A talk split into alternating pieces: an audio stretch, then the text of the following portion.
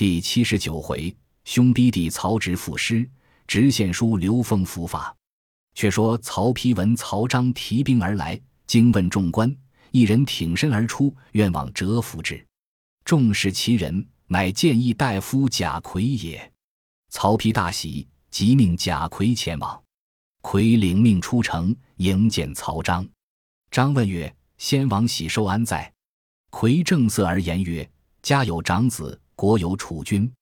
先王喜寿，非君侯之所宜问也。”张默然无语，乃与贾逵同入城，至宫门前，逵问曰：“君侯此来与奔丧也？欲征魏也？”张曰：“吾来奔丧，别无一心。”逵曰：“既无一心，何故带兵入城？”张即时斥退左右将士，只身入内拜见曹丕。兄弟二人相抱大哭。曹彰将本部军马尽交与曹丕，丕领张回鄢陵自守，张拜辞而去。于是曹丕安居王位，改建安二十五年为延康元年，封贾诩为太尉，华歆为相国，王朗为御史大夫，大小官僚尽皆升赏。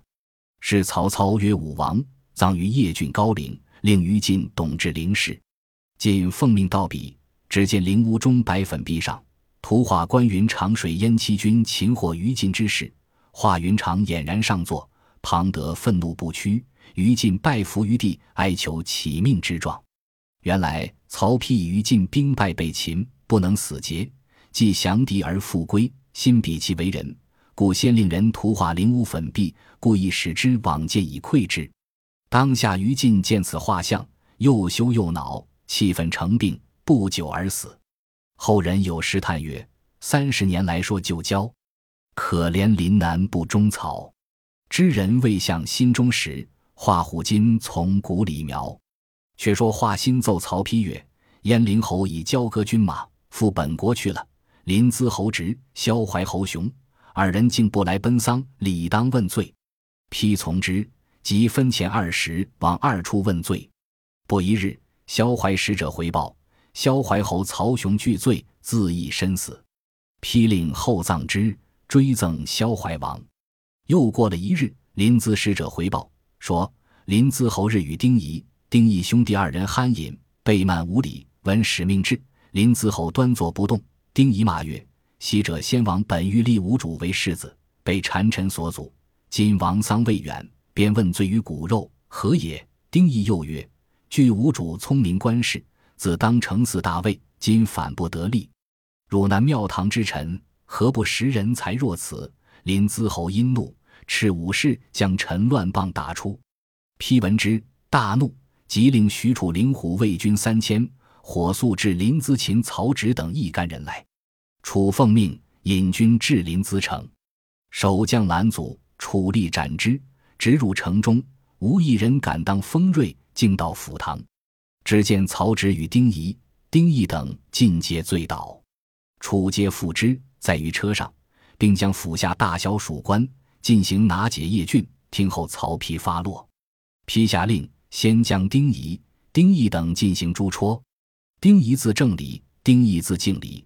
沛郡人，乃一时闻事，及其被杀，人多悉之。却说曹丕之母便是听得曹雄一死，心甚悲伤。忽又闻曹植被擒，其党丁仪等已杀，大惊，即出殿，召曹丕相见。丕见母出殿，慌来拜谒，便是哭谓丕曰：“汝弟直平生嗜酒疏狂，盖因自恃胸中之才，故而放纵。”如可念同胞之情，存其性命，吾至九泉一名目也。批曰：“而以深爱其才，安肯害他？今正欲借其性耳。母亲勿忧。”便是洒泪而入。辟出偏殿，召曹植入见。华歆问曰：“是来莫非太后劝殿下勿杀子建乎？”批曰：“然。”心曰：“子建怀才抱志，终非耻中物。”若不早除，必为后患。批曰：“母命不可违。”心曰：“人皆言子建出口成章，臣未深信。主上可召入，以才视之。若不能，即杀之，若果能，则贬之，以绝天下文人之口。批从之。须臾，曹植入见，惶恐伏拜请罪。批曰：“吾与汝情虽兄弟，亦属君臣，汝安敢恃才灭礼？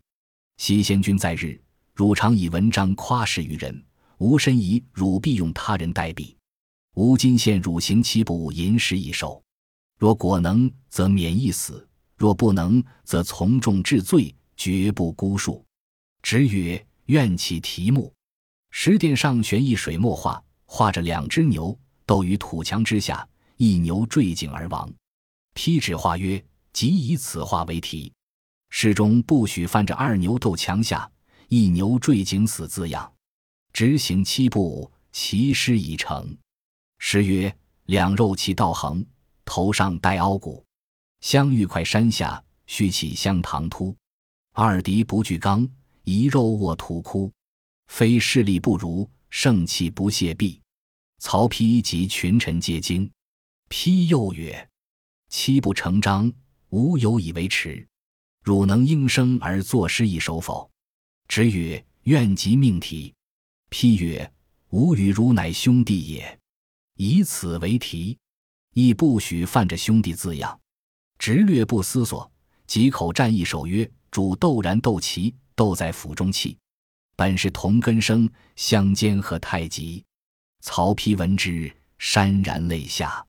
其母便是从殿后出曰：“兄何逼弟之甚也？”丕慌忙离座告曰：“国法不可废耳。”于是贬曹植为安乡侯。直拜辞上马而去。曹丕自继位之后，法令一新，威逼汉帝，甚于其父。早有细作报入成都。汉中王闻之。大惊，即与文武商议曰：“曹操已死，曹丕继位，威逼天子，更甚于操。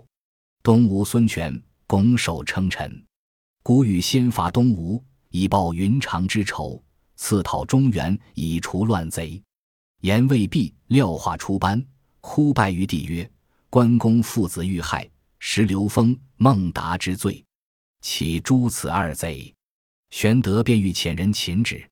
孔明谏曰：“不可，且以缓图之，急则生变矣。可生此二人为郡守，分调开去，然后可擒。”玄德从之，遂遣使生刘封去守绵竹。原来彭样与孟达甚厚，听知此事，即回家作书，遣心腹人持报孟达。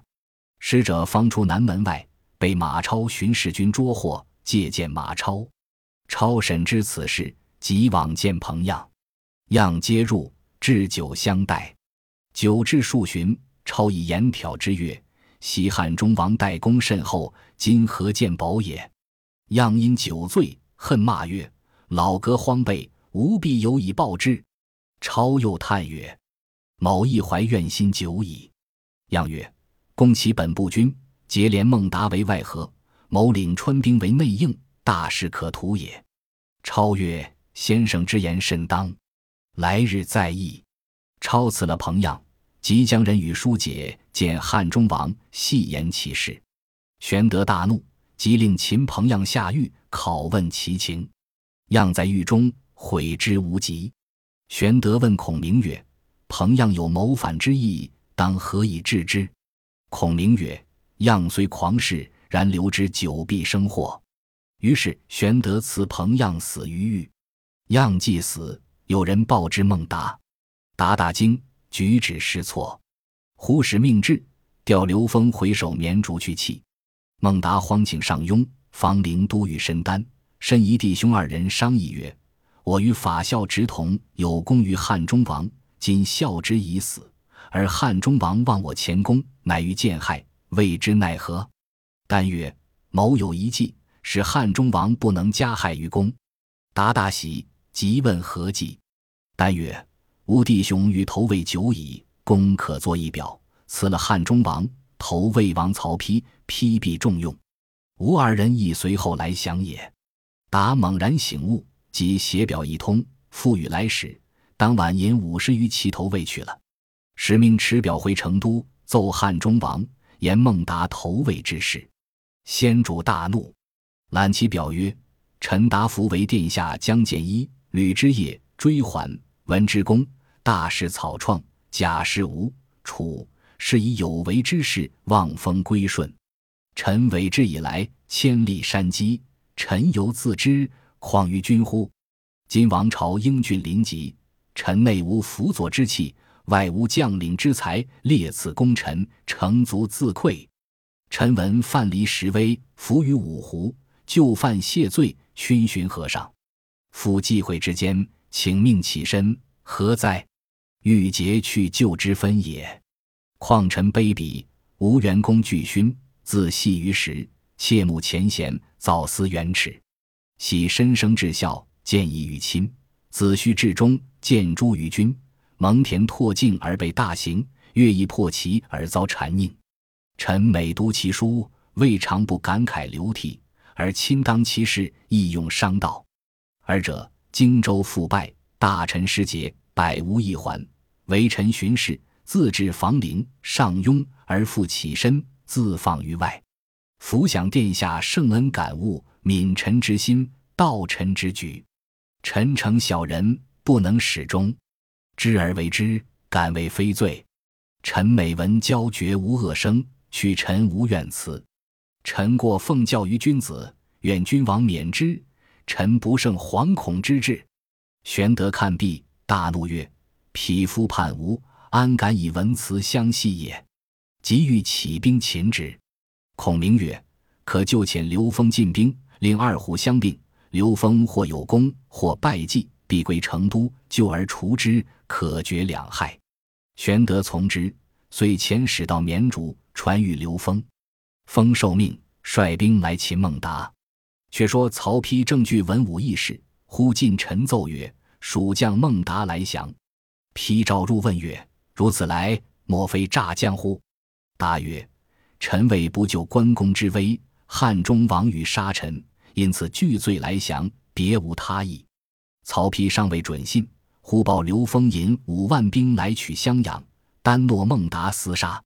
批曰：“汝既是真心，便可去襄阳取刘封首级来，孤方准信。”答曰：“臣以利害说之，不必动兵，令刘封亦来降也。”丕大喜，遂加孟达为散骑常侍、建武将军、平阳亭侯，领新城太守，去守襄阳、樊城。原来夏侯尚、徐晃已先在襄阳，正将收取上庸诸部。孟达到了襄阳。